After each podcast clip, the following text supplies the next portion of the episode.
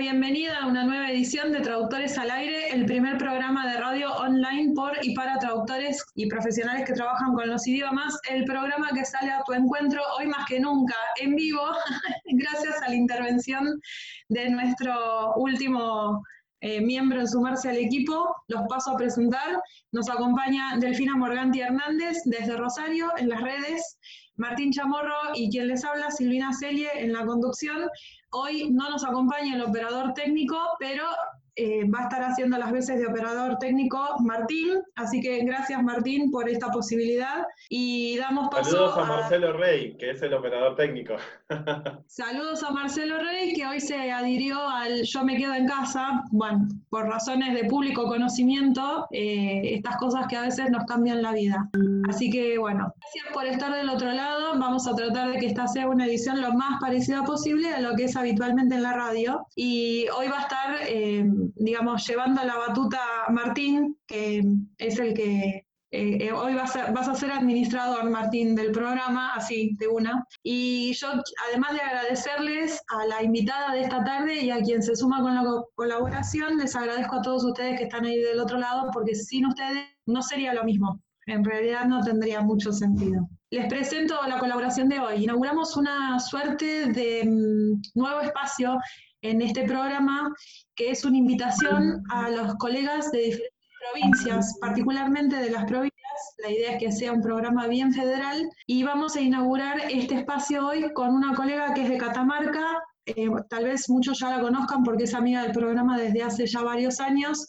Es Carolina Ferraresi Curoto, traductora en ejercicio activo de la profesión, con más de 20 años de experiencia es docente universitaria en las cátedras de Traductología 1 y 2 del Traductorado Público Nacional de Inglés en la Universidad Nacional de Catamarca. Y uno de los rasgos que tiene Carolina, además de estar en Catamarca, es el tema de que también eh, es fundadora del colegio de Catamarca, eh, lo cual pone para mí de relieve su entusiasmo por el trabajo en equipo y tratar siempre de lograr cosas que sean de interés para la profesión y para lograr la colaboración y la participación de, los colegas, ¿no? Caro, te cedo la palabra.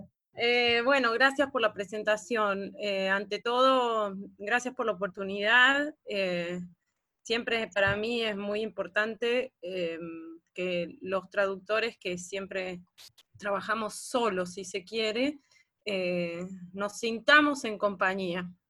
Eh, como equipo, como colegas, eh, como amigos, bueno, en fin. Eh, bueno, yo traje un tema que en realidad, a pesar de que con el coronavirus o lo que sea, hemos cambiado nuestros hábitos en los últimos 48, 72 horas, para mí es muy importante, que es el tema del descanso las personas que me conocen, que me conocen como docente, yo he estado muchos años a cargo de un equipo de docentes que llegó a tener más de 20 personas, con muchos alumnos en una escuela completa. Ahora he cambiado de ritmo, si se quiere, para dedicarme más de vuelta a la traducción y siempre, desde siempre, he sido docente universitaria. Al mismo tiempo que, bueno, trabajé también como docente secundaria, coordinadora, etcétera. Las personas que me conocen saben que yo soy una adicta al trabajo, soy workaholic. A mí me gusta mucho trabajar, al punto de em, cuando me gusta un tema no saber cuándo parar. Y aparte me gusta, existe un perfecto y después existe el perfecto a nivel caro, o sea, es un poquito más alto. O sea que tengo un problemita de fanatismo. Está bien, después de unos años, después de los 40, eh, uno no se pone tan exquisito con cómo presenta las cosas o cómo hace las cosas, o más descuidado, si se quiere. Eh, pero igual el perfeccionismo, el tema de que trabajamos solos, el tema de que trabajamos a destajo, el tema de que trabajamos a contrarreloj porque todo es para ayer, el tema de que mm, muchas veces ese trabajar para ayer hace que trabajemos de noche o que no paremos a comer, eh, en lugares incómodos o en, por ejemplo, hay que evitar, en mi caso, con dos hijos chicos, tengo que evitar los horarios donde ellos están más activos porque si no sonamos, no, no puedo hacer nada. Entonces, todo eso afecta a nuestro organismo, ¿sí? eh, ¿qué, otra realidad podemos tener? Podemos vivir solos, podemos vivir, eh, podemos tener una mascota, podemos vivir con una pareja, podemos vivir con una familia, o también, pero el hecho cuál es, que en nuestra realidad hace, como personas que trabajamos todo el tiempo en una computadora por lo general, y con toda esa cuestión encima, con los horarios cambiados, con a veces solos, muy solos, eh, sin interactuar con otros, no nos demos cuenta de cuándo necesitamos cortar. Eh, entonces, ¿qué hacemos para cambiar eso? Si nuestro organismo nos va, digamos, a, acusar recibo de ese ritmo de vida, que no es muy sano, ¿no? Por un lado pienso eh, tomar descansos de trabajo, ¿no? Entonces, en vez de trabajar seis horas seguidas y a ver cuánto hago en seis horas, trabajo 40 minutos, eh, descanso 20 minutos en algo que no tenga absolutamente nada que ver con lo que estoy haciendo, ni siquiera con leer o con la computadora. Eh, por otro lado, pienso, puedo tener una actividad que sea a la vez que mover el cuerpo social, como, bueno, eh, yo, por ejemplo, hago yoga. Otras personas hacen pilates, eh, otras personas hacen danzas, otras hacen eh, deportes o salen a caminar, eh, pero eso ya no en el horario este que les estoy diciendo de 40 minutos, 20 minutos de descanso, sino como una actividad rutinaria que nos saque de casa, que nos haga relacionar con otras personas y que nos dé esto de tener otras realidades, personas con quienes compartir, una actividad que a la vez sea, aparte del movimiento, eh, social. Eh, ¿Para qué? Para tener ese choque con los demás, para no estar en una burbuja.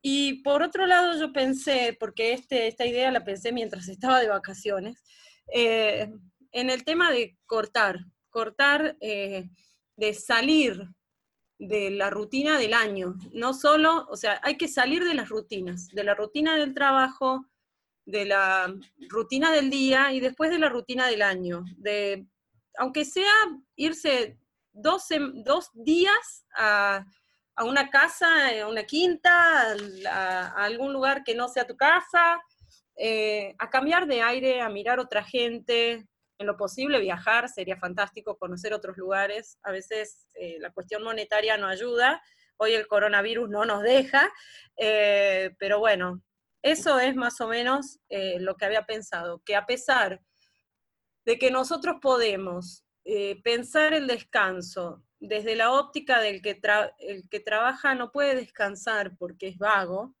nosotros estamos criados con que el que no trabaja es vago, y si descansas sos vago, el descanso nos permite ser más productivos, pensar con más profundidad, eh, tener una una sensibilidad especial con las cuestiones que estamos tratando. Ustedes me dirán su opinión. Planteaste varias cosas. Eh, creo que hay muchas cuestiones que son muy válidas en lo que vos decís. A mí me gustaría que todos participemos, así que los invito a que no nos dé el tiempo ahora para hacerlo acá, porque aparte tenemos a la invitada también esperando. Y me gustaría que lo siguiésemos en las redes y que, que opinemos, porque hay un par de cuestiones que vos mencionaste que son muy relevantes. Eh, yo voy a rescatar una sola, si me permiten, eh, que es el tema de cuando vos tenés los hijos en casa y trabajás en casa, más allá del coronavirus. Sí, y las rutinas, ¿no? Oh, de, llevar y traer, o de acompañar, o de ayudar. Y estos, y estos. O el que tiene mascotas también le pasa que hay que pasearlas, o sea, en realidad vivir con hace que uno tenga que compartir eso, ¿no? El tiempo. Sí, pero hay una diferencia. La mascota te espera, los chicos no. no. no. bueno, qué mascota.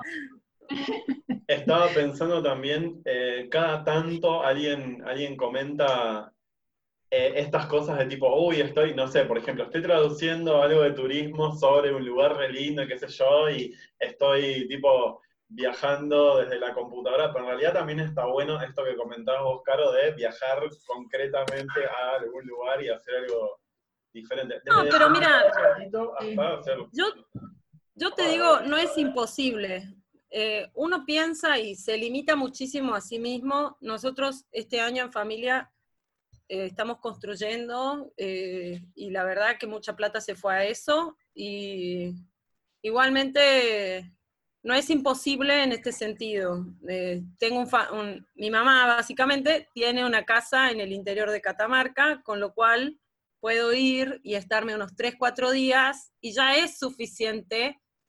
Uno piensa viajar y lo piensa grandioso, así como me voy a, uno, al Caribe, a Disney, eh, pero no, o sea, viajar a donde sea. Totalmente. Un cambio de aire, una escapada. Totalmente. Además, Para, para algo estamos tanto tiempo trabajando, ¿no? Incansablemente y buscando esa perfección de los laburos. Así que también está bueno recompensarnos a nosotros mismos. Es una forma de reconocer nuestro, nuestro, nuestro esfuerzo también. ¿sí?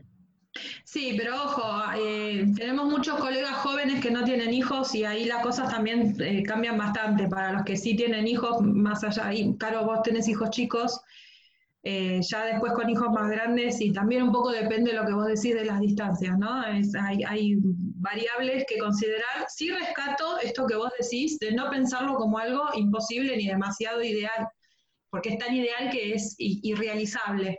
Pero a veces, muchas veces, somos nosotros mismos los que decimos no puedo, y en realidad no es tan imposible como parece, ¿no es cierto? Eh, por ahí un amigo puede tener una quinta que te vas a pasar el fin de semana o, eh, qué sé yo, cualquier cosa en realidad. Sirve como algo para cambiar de aire y de paso ver a la familia, estar con amigos, o sea, la verdad, enclaustrarnos como hongos, que nuestra profesión nos lleva a eso, eh, no sé. ¿no? ayuda, sí.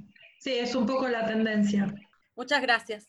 No, a vos, Caro, por, por, el aporte, por tu tiempo y porque sé positivamente que lo venías preparando de hace rato.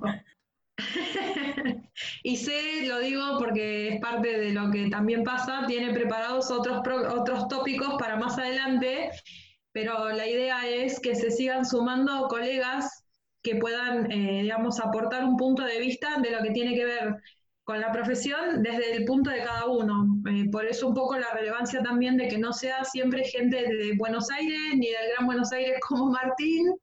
Eh, y si podemos extender un poco más allá de las fronteras, más allá de Rosario, hoy hemos llegado, veo que estamos, hemos llegado a Jujuy, a lugares bastante lejanos. Eso a mí me pone súper contenta y se lo debo también al equipo Así que gracias de vuelta por estar ahí. Gracias, Caro. Gracias. Muchas gracias, Caro. Delphi está muy calladita. ¿Qué pasa que no habla? Delphi. Hola. No, es que no quería interrumpir ni pisar ni nada. Eh, bueno, estoy muy contenta de ver la respuesta de la audiencia, es algo que a menudo con la radio no, podemos ver. no podemos, es verdad. Pero muy contenta de la participación participación y bueno, de la presencia de Caro, que finalmente se concretó, algo que veníamos charlando hace tiempo.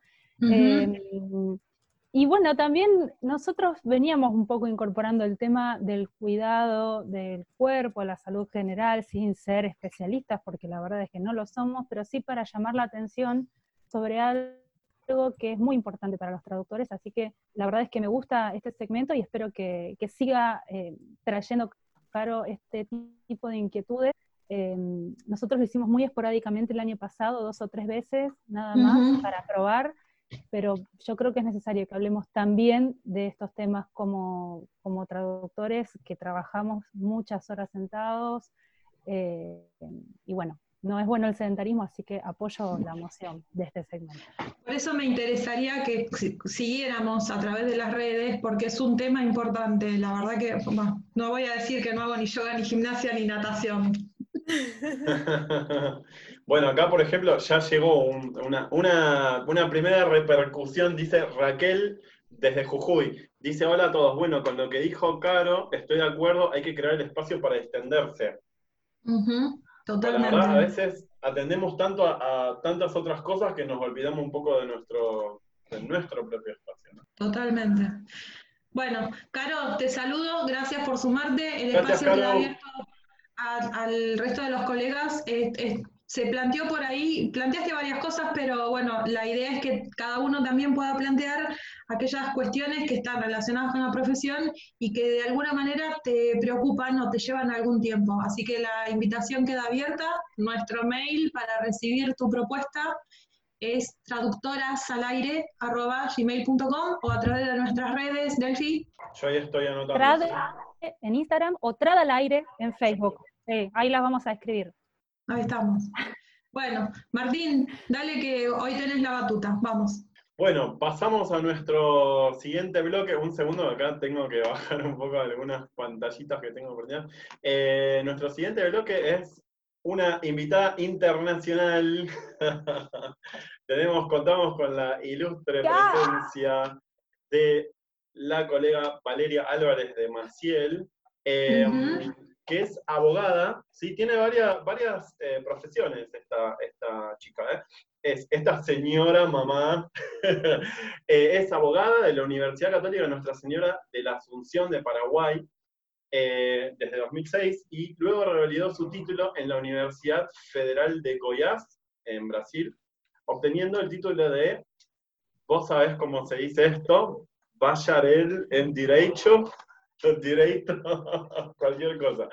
Eh, sería, bueno, sí, vos, vos después nos aclararás. Y traductora pública en el Instituto Superior de Lenguas Vivas de la Universidad Nacional de Asunción del Paraguay en 2014. Eh, es brasileña, amante de los gatos y de los rompecabezas, ya le vamos a preguntar más sobre eso. Eh, nació en el seno de una familia bilingüe. Es hija de padres de diferentes nacionalidades, un artista plástico paraguayo y una traductora pública brasileña. Sin darte cuenta, fue traductora desde la, desde la más tierna de que era muy chiquitita, ya traducía, qué divina. Viendo y escuchando a su mamá eh, trabajar y debatir con su papá sobre palabras, terminologías y todo lo demás relacionado con el mundo de los idiomas. Siempre estuvo muy interesada en el asunto de la, de la traducción.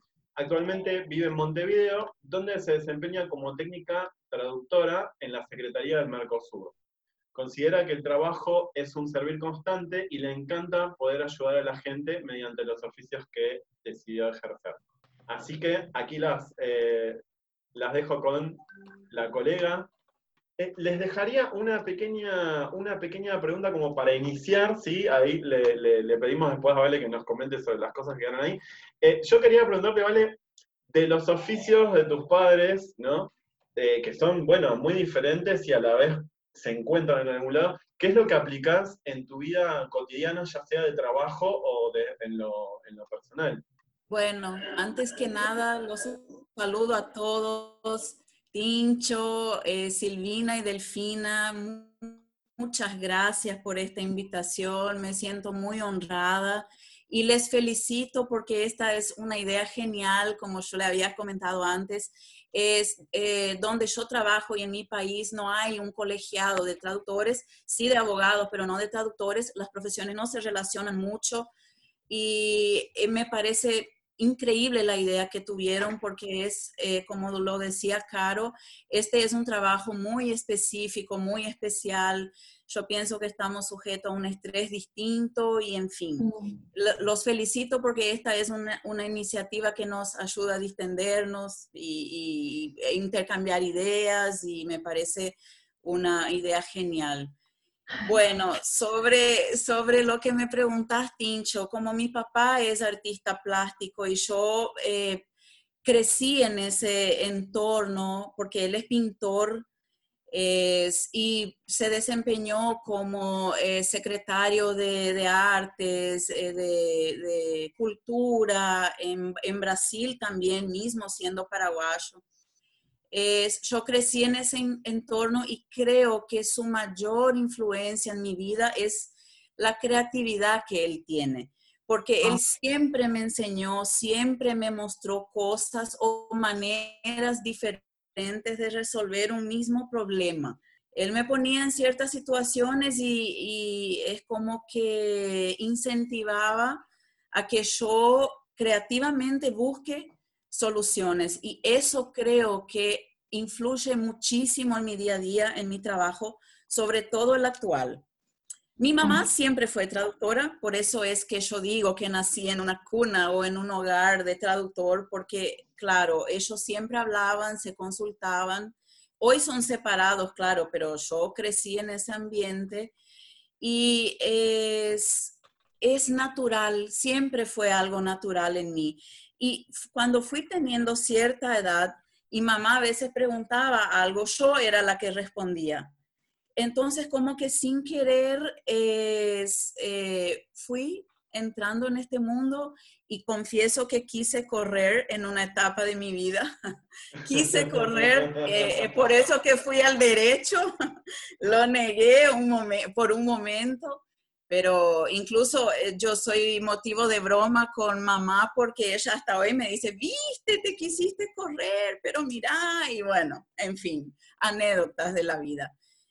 Básicamente ambos son muy, claro, yo tengo una influencia muy grande de ambos y como notarán mi acento, que es rarísimo, que todo el mundo, aquí en Montevideo todo el mundo dice que soy venezolana. Acá estás recibiendo muchos halagos.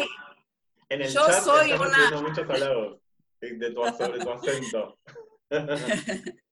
Eh, yo la verdad que soy una mezcla porque les cuento que yo nací en territorio paraguayo, pero fui registrada y anotada en Brasil porque vivo en una frontera seca entonces es como que dicen que me contrabandearon.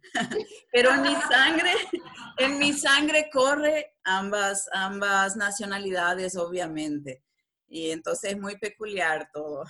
Se te escuchan las dos nacionalidades. Yo escucho tanto la venezolana como la paraguaya. Me encanta la mezcla del acento. Así que bueno. Acá, vale, si querés mirar después del chat, hay un montón de comentarios halagando tu acento, que es muy lindo, que les encantó. Fórmulas matemáticas. Y la R de San Juan, dice Agustina.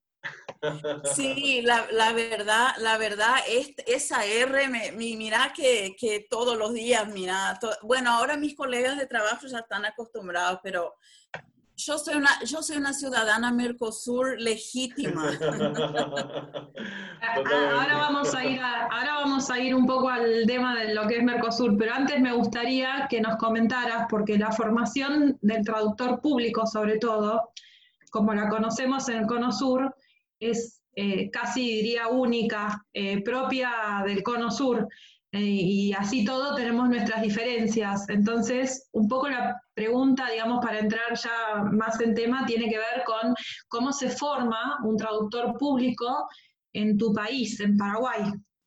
les comento lo siguiente, yo me recibí traductora en Paraguay por un motivo específico. Podía haber elegido hacerlo en Brasil, pero como mi mamá es traductora en Brasil, traductora juramentada, le decimos, que tiene, tiene una inscripción en una junta comercial del estado nuestro, que sería la provincia para ustedes, eh, faltaba la matrícula desde el lado paraguayo porque siempre vivimos en frontera seca.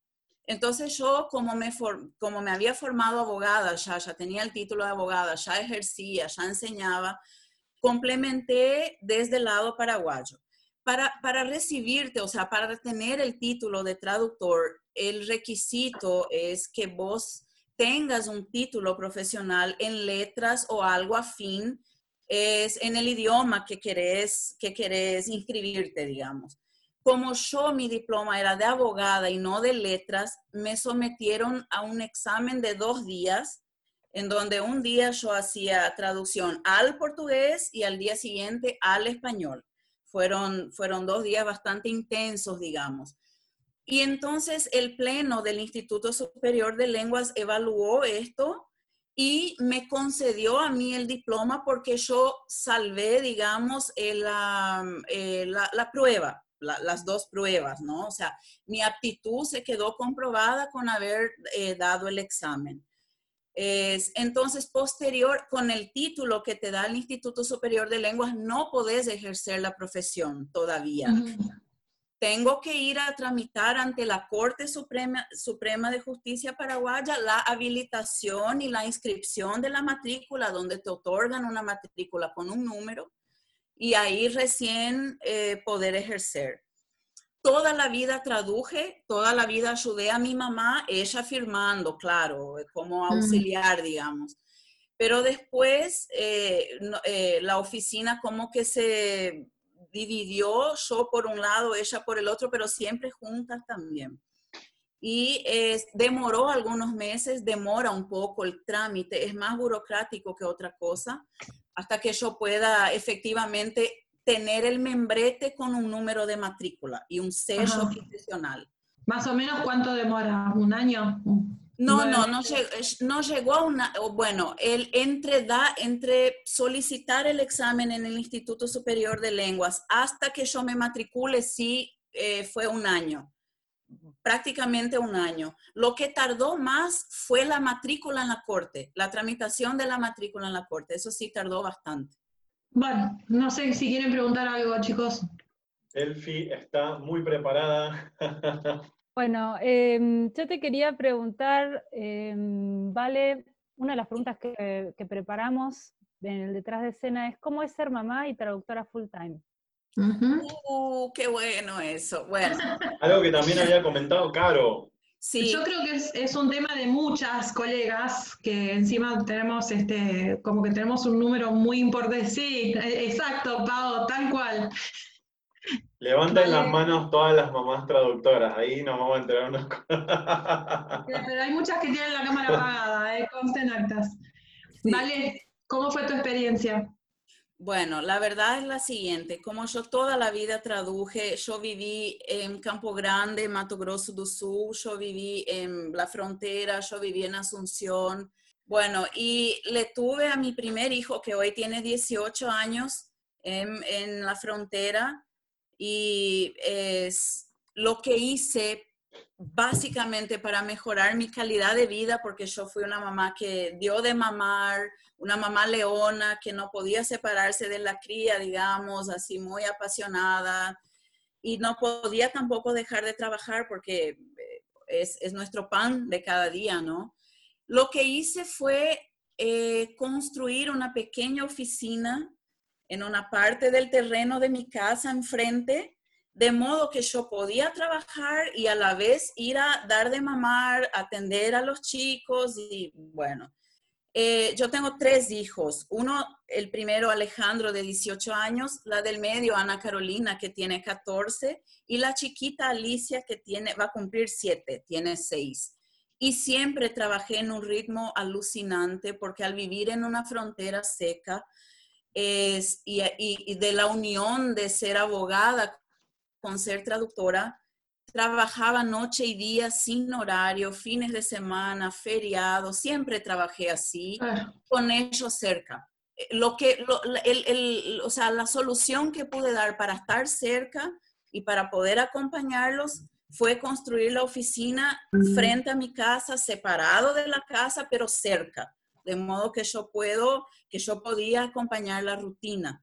Eh, bueno, y a todo esto te mantenés divina, acá están llegando comentarios, es tipo mamá de tres pibes y ahí siempre ahí divina ella. Em, ¿Qué iba a decir? Eh, por las dudas agrego una preguntita que quedó por acá, no está directamente relacionada, pero eh, una de, de, las, de las chicas em, preguntó eh, Caro, de. Eh, ah, Caro, bueno, de Catamarca.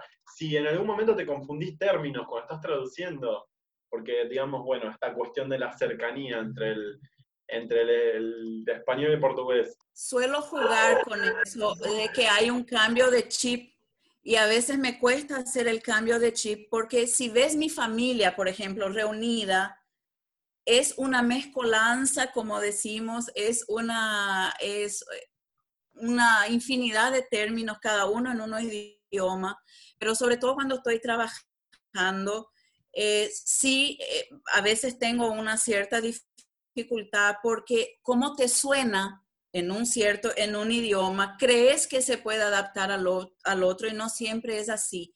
Entonces yo soy una persona que estoy, sobre todo ahora que trabajo en un organismo internacional, es como que tengo, estoy siempre en un estado de alerta es como policía, como policiándome con relación a eso, porque querés confundir, querés utilizar una misma palabra en el otro idioma que no queda bien.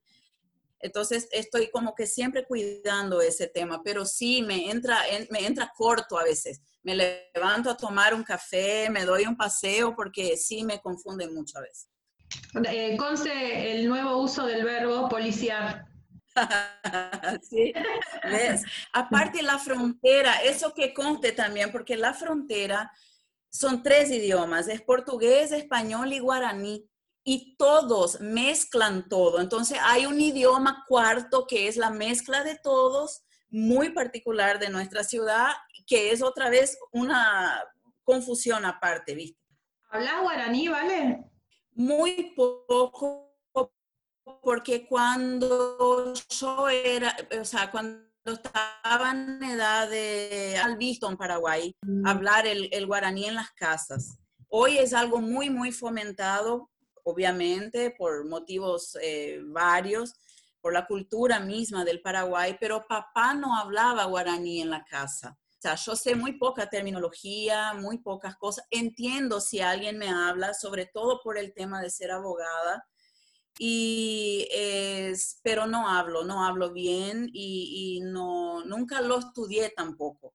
Es difícil, les cuento que es bastante difícil. Bueno, es uno de los temas que también tratábamos de abordar cuando largamos con la, digamos, con la sección de traductores originarios, eh, justamente el tema del guaraní, la necesidad de los intérpretes para la gente que por ahí no habla otros idiomas y habla solo guaraní, y la mayor dificultad que radicaba básicamente en la cuestión de que hay conceptos que no están en la, en la otra cultura, digamos, ¿no? Del español al guaraní y viceversa. Así que pues, por eso te preguntaba, eh, cedo la palabra. Es así mismo, es, el, el guaraní es, una, es, un idioma muy dulce y sobre todo es muy expresivo. Es, el guaraní es, habla mucho eh, con sentimiento y, asocia las cosas con sentimientos. Entonces, es, hay cosas que no existen en el guaraní tal como la conocemos en el español.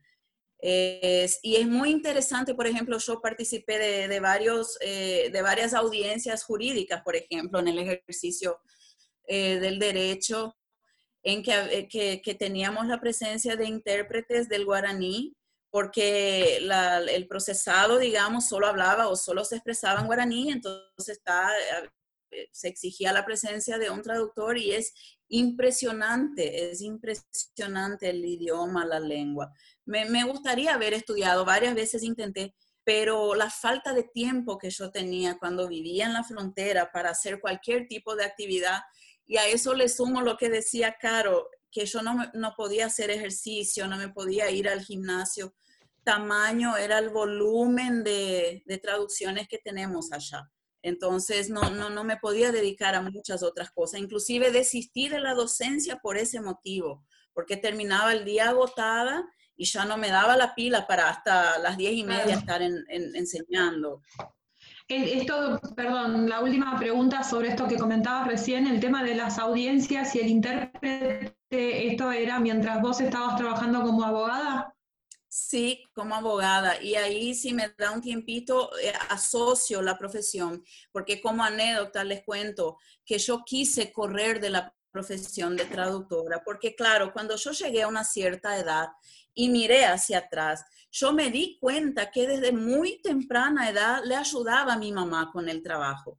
Entonces yo empecé la etapa rebelde, digamos, de la preadolescencia, la adolescencia más que nada, que decía, no, pero esa no es mi profesión, yo quiero hacer otra cosa.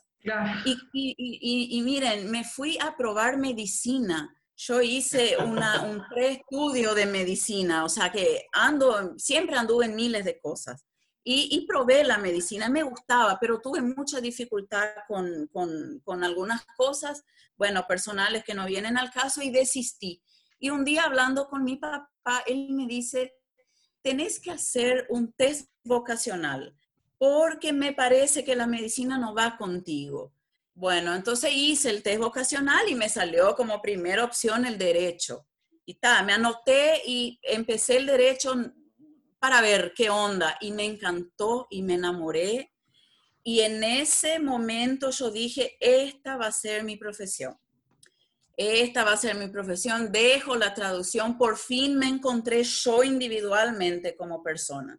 Pero yo me recibí de abogada, empecé a enseñar, empecé a trabajar en la profesión, hice mi oficina y la gente me seguía buscando por el tema en las traducciones, porque ya éramos conocidos. sea, como que golpean la puerta. Eh, ¿Me puedes traducir? ¿Me? Entonces yo, yo empecé a darme cuenta que no podía correr y que sí podía eh, haber un matrimonio feliz entre las dos profesiones, ¿no? Y las junté porque como litigo en ambos, litigaba en ambos países, esa misma profesión y ese, esa misma actividad me traía muchísimos documentos para traducir, porque es el paraguayo que se casó con la brasileña, que tiene un certificado paraguayo que hay que usar en el Brasil y viceversa.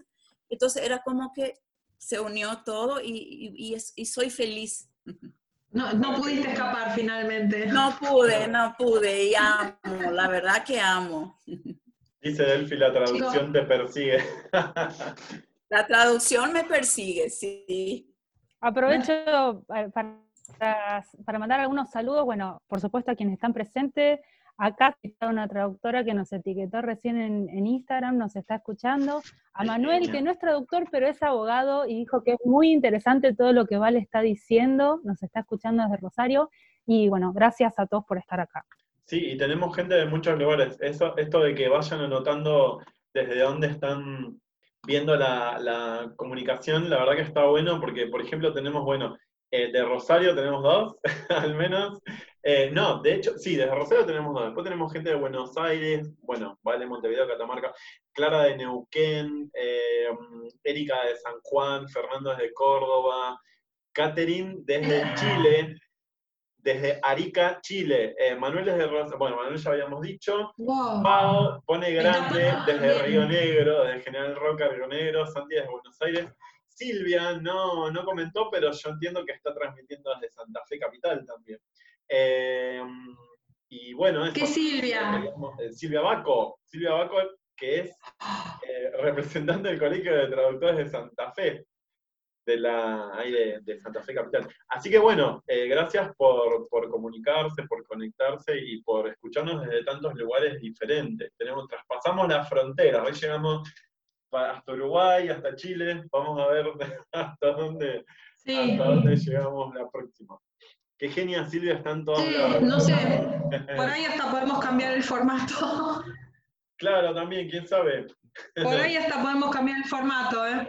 Sí, sí. Después, de, después de esta experiencia. gana Paraguay también, ¿eh? ¿Por qué no? desde Paraguay. Ya vamos a tener alguna sucursal ahí. Muy interesante. ¿Puedo mandar un saludito especial? Por supuesto. Por supuesto, dale.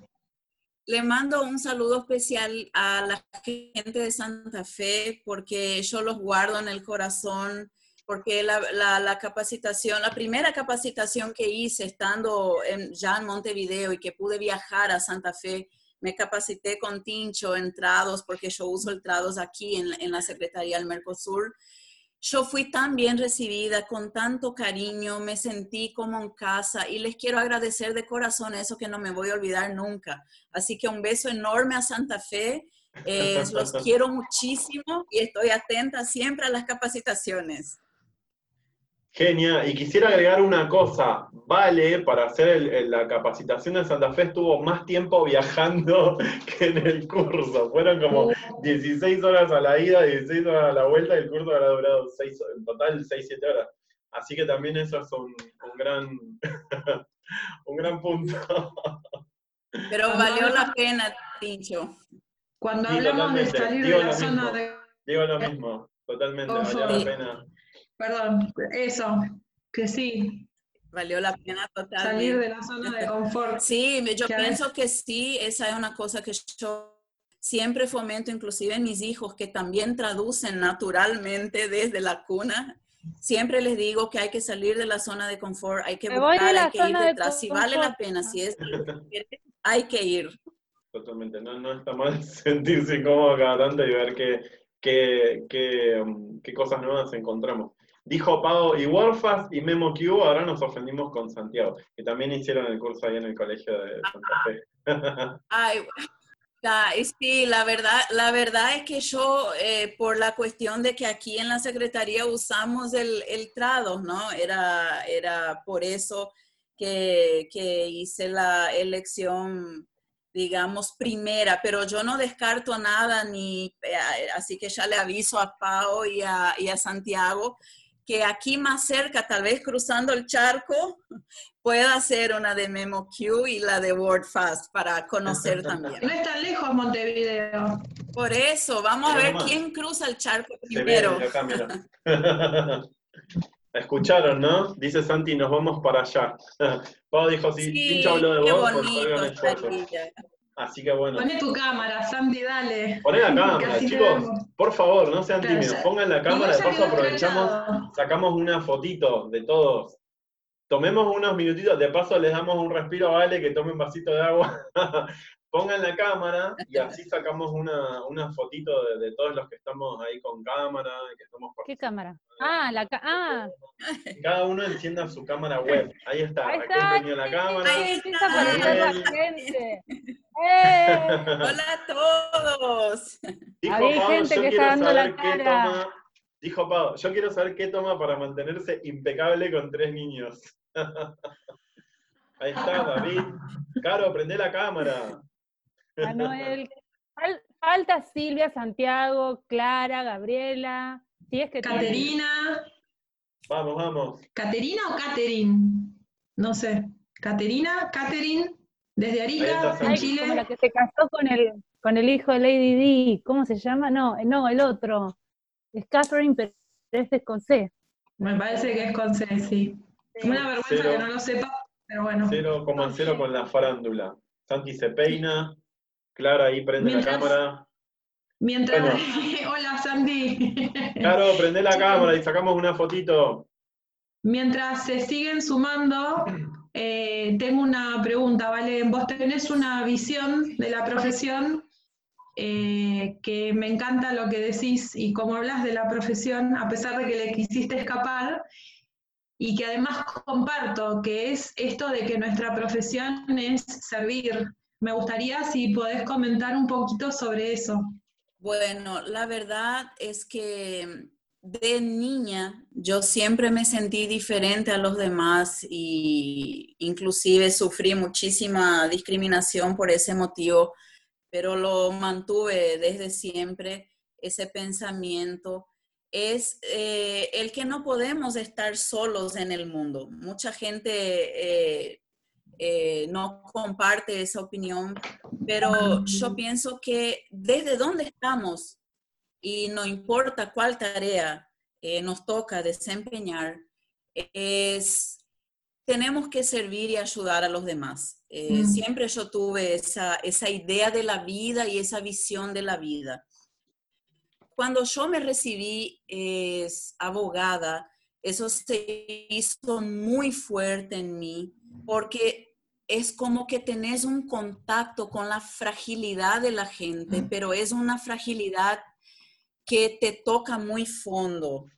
Es, eh, ves, ves dónde puede llegar la miseria oh. humana en el sentido de, e, e, en, diversos sentidos, eh, en la pelea, en el litigio, en la, en la discusión y hasta qué punto puede llegar la gente por bienes o por varios otros motivos que, que no vienen al caso, pero me sensibilizó mucho el conocer la realidad difícil de algunas personas que son cercanas a nosotros, pero que no vemos. Entonces yo siempre traté, como ya tenía esa visión de vida, de compartir, de extender la mano, de ayudar, cuando me di cuenta de esa realidad dura, traté de aplicarlo en, todos los ámbitos de mi profesión. Entonces, cuando yo traduzco un documento a un alumno que estudia medicina en la frontera y que se va a trasladar al Brasil, estudia en Paraguay, se va a trasladar al, Brasil o viceversa, está llegando, se va a matricular, yo le sirvo.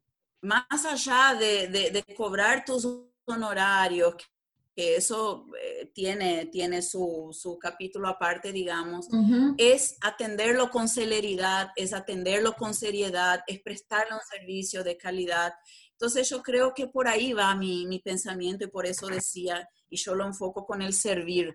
Lo mismo pasa ahora que es, Yo nunca pensé que iba a trabajar en un organismo internacional, por ejemplo. Esto también es una anécdota. Cómo vine a parar aquí es todo un tema, pero es cada vez que me llega una traducción, es yo pienso, esto lo voy a hacer lo más rápido posible, una mejor versión posible para que la persona que lo va a usar en tal reunión pueda sacar el máximo beneficio posible. O sea, siempre es esa mi visión de le estoy ahorrando un trabajo, le estoy ayudando a que sea más célere. Y en fin, por ahí va mi, mi pensamiento. Sí, eh, pero perdón que meta la cuchara, eh, está bueno lo que vos decís de servir, pero ahí yo también pienso lo mismo y pienso en la indefensión de muchos de nuestros clientes cuando sobre todo no logran entender nuestro idioma, ¿sí? del lugar donde están viviendo. Tengo en este momento un caso cercano de gente que no habla español y que, bueno, la vivada criolla les ha jugado bastante en contra en muchos casos. Eh, ahí tenés que tener un poco de cuidado en el sentido de que nosotros hemos estudiado para cobrar por nuestro servicio. Y si bien es cierto que nosotros eh, tenemos que tener esta buena actitud con respecto a, nuestros clientes o a otros que mm, no sean clientes pagos, también tenemos que elegirla, poder elegir el momento en que hacer eso, porque si no, eh, también se nos avivan a nosotros, digamos, Ese, esa es la doble cara de la cuestión, ¿no? Y que es muchas veces con, los que, con lo que corren muchos clientes, eh, que se nos, se nos tiran de víctimas o de, o de eh, no tengo plata ahora, después te pago, etcétera.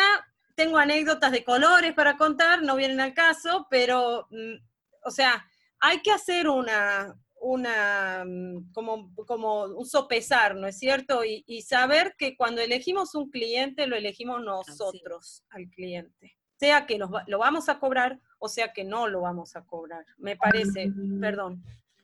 No, sí, lo, hablamos varias veces en el programa que nosotros también como proveedores de un servicio eh, tenemos la potestad de rechazar un encargo de traducción y que muchas veces ese no a tiempo eh, trae muchos beneficios, ¿no? Más allá, pues hay gente que, que hay lo voy a decir como lo, como lo pensé.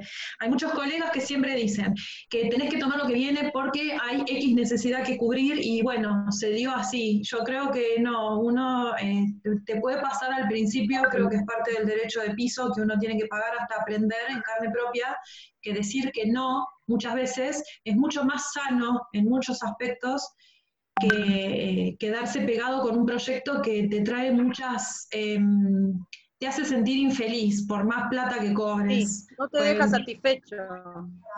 Eh, eh, no, infeliz, infeliz. Eh, estoy hablando de circunstancias en las que el proyecto puede tener una muy buena contribución económica, pero realmente la pasas muy mal y no hay plata que te pague pasarla mal.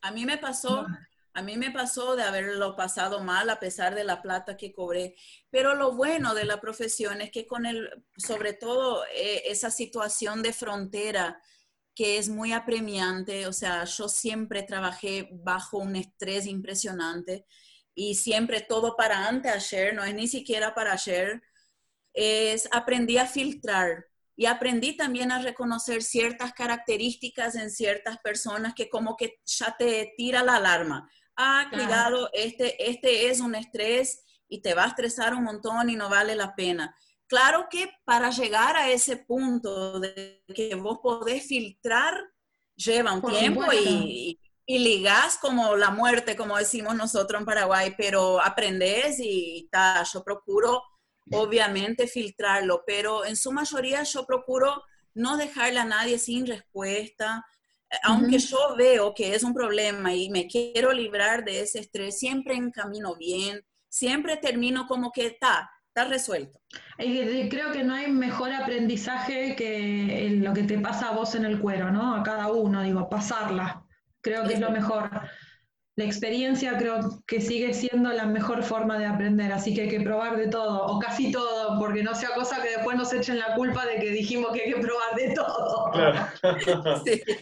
Sí. obvio que de, las malas experiencias también se aprenden cosas y de repente también eh, te decís, bueno, esto ya sé que puede funcionar de esta manera, voy a tener cuidado, etc. Pero sí, como dice Caro, se siente en la panza. En, en un momento vos decís, bueno, atención.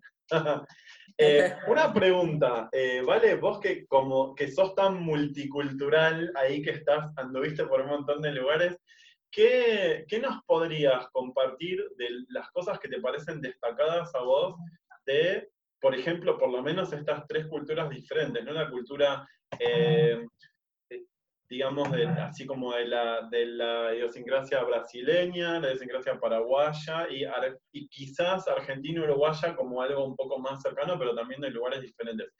¿Qué, ¿Qué, nos podrías acercar desde tu experiencia de esas diferentes culturas?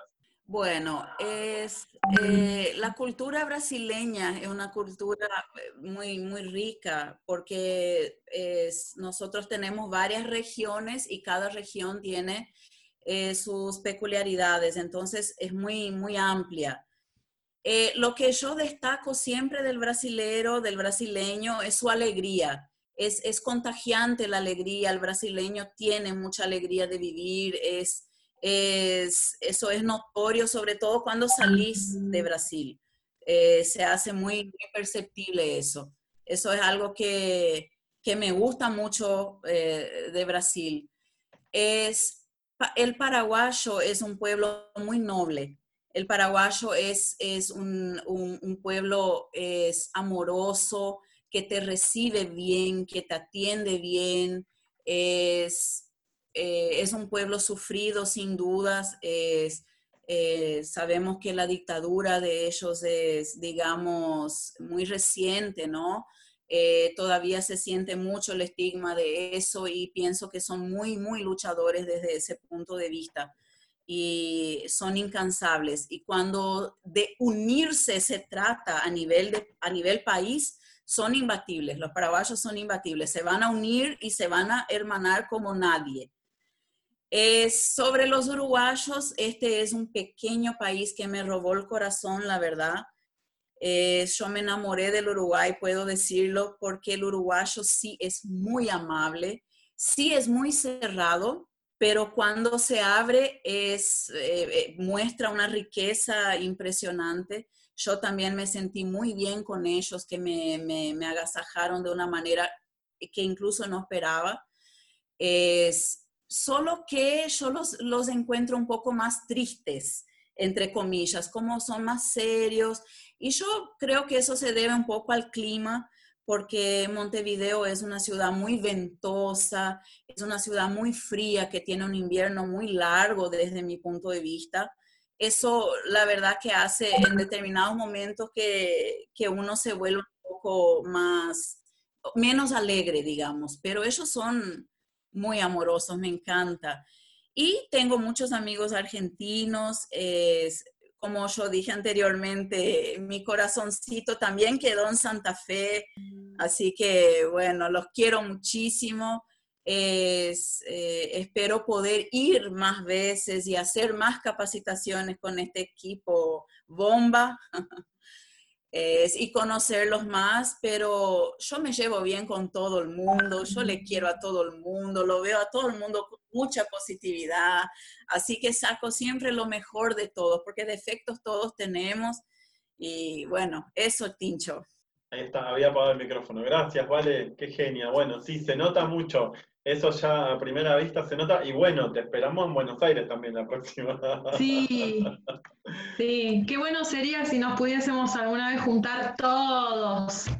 Sí, totalmente. Yo tengo muchas ganas, la verdad, trato de negociarlo siempre, pero como mi profesión acá, o sea, mi cargo acá me tiene, es en una situación un poco difícil en el sentido de salir o de moverme que no sean en fechas programadas anteriormente, tengo un poco más de dificultad.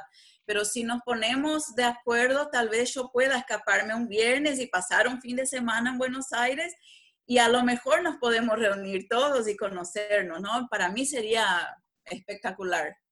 Está bueno. Estaría está bueno, Delphi. Delphi, vas a tener que venir. ¿eh? Con- coordinan con Delphi. Viene la. Sí, Delphi, coordinamos. Dale. Caro dale. dice: Yo voy. Sonaste, Sil, me vas a tener que alojar. Ningún problema. Tengo lugar, venite. Bueno, bien. Chicas, estamos medio sobre la hora. ¿Ustedes quieren agregar o preguntar alguna otra cosita? O también en el chat si alguien quiere preguntar algo. Ay, Claro. diga, diga. No dijo qué toma, dice Paola. Pau estar insiste lo que Pau, yo tomo amor, yo tomo mucho amor. La verdad es que, que con amor yo creo que todo es más, más fácil. Y mis, mis hijos, como me acompañan, nosotros vivimos acá solos, yo con ellos, y eh, nos viramos y nos ayudamos mutuamente. Ese amor es el que me alimenta, la verdad, y que me anima, y yo creo que es eso, Pau. Mirá vos esta respuesta que denota mucho de tu persona y que es algo que salió en todo lo que comentaste hoy, cómo contrasta con estos chistes, memes que se ven ahora con mucha frecuencia en las redes por el tema de que como estamos todos recluidos en casa, los padres de golpe se encuentran con que tienen que convivir con los hijos. Y algunos chistes, está bien como chiste, pero eh, todo chiste tiene un dejo de verdad. Así que rescato tu pregunta desde ese punto, creo que tiene un valor eh, poco frecuente, si se quiere, porque el chiste está bueno, pero ya está, basta. Eso de que los padres de golpe están obligados a convivir con sus hijos me parece atroz. Sí. No, no, no está muy piola. Está bueno como chiste y jaja y ya está, ya está, basta. Así Sí. que buenísima la respuesta. Buenísima la respuesta. Creo que todos, va, no sé, puede haber alguna circunstancia porque no todos hemos decidido cuándo tener hijos, pero creo que eh, es una decisión y después hay que bancarse las decisiones que uno toma, ¿no? Eh, y en ese bancarse está lo malo, pero también hay mucho de bueno. La verdad que yo fui mamá muy temprano. Eh, yo le- le- lo tuve a Alejandro con 20 años y Wow. la verdad, la verdad es, fue lo mejor que me pasó en la vida porque es como que me sentó cabeza y yo todo lo que logré y todo lo que hago siempre, siempre fue con ellos, para ellos, pero con ellos, partícipe siempre.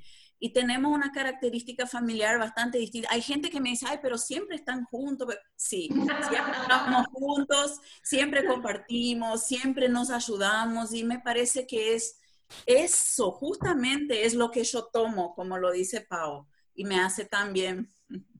Porque Bueno. yo me siento bien. Así que lo, le- le- no, no, no queriendo cargarle nada a los hijos, porque no tienen por qué eh, cargarse con nada de nuestras elecciones ni nada, pero la verdad, ellos son parte de esto y yo los agradezco porque son parte y me hacen re feliz.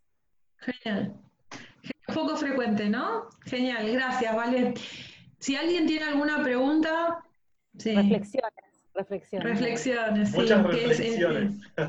sí. Vale, vos que, que amás los rompecabezas y los gatos, ¿tenías gato antes de recibirte de traductora o después?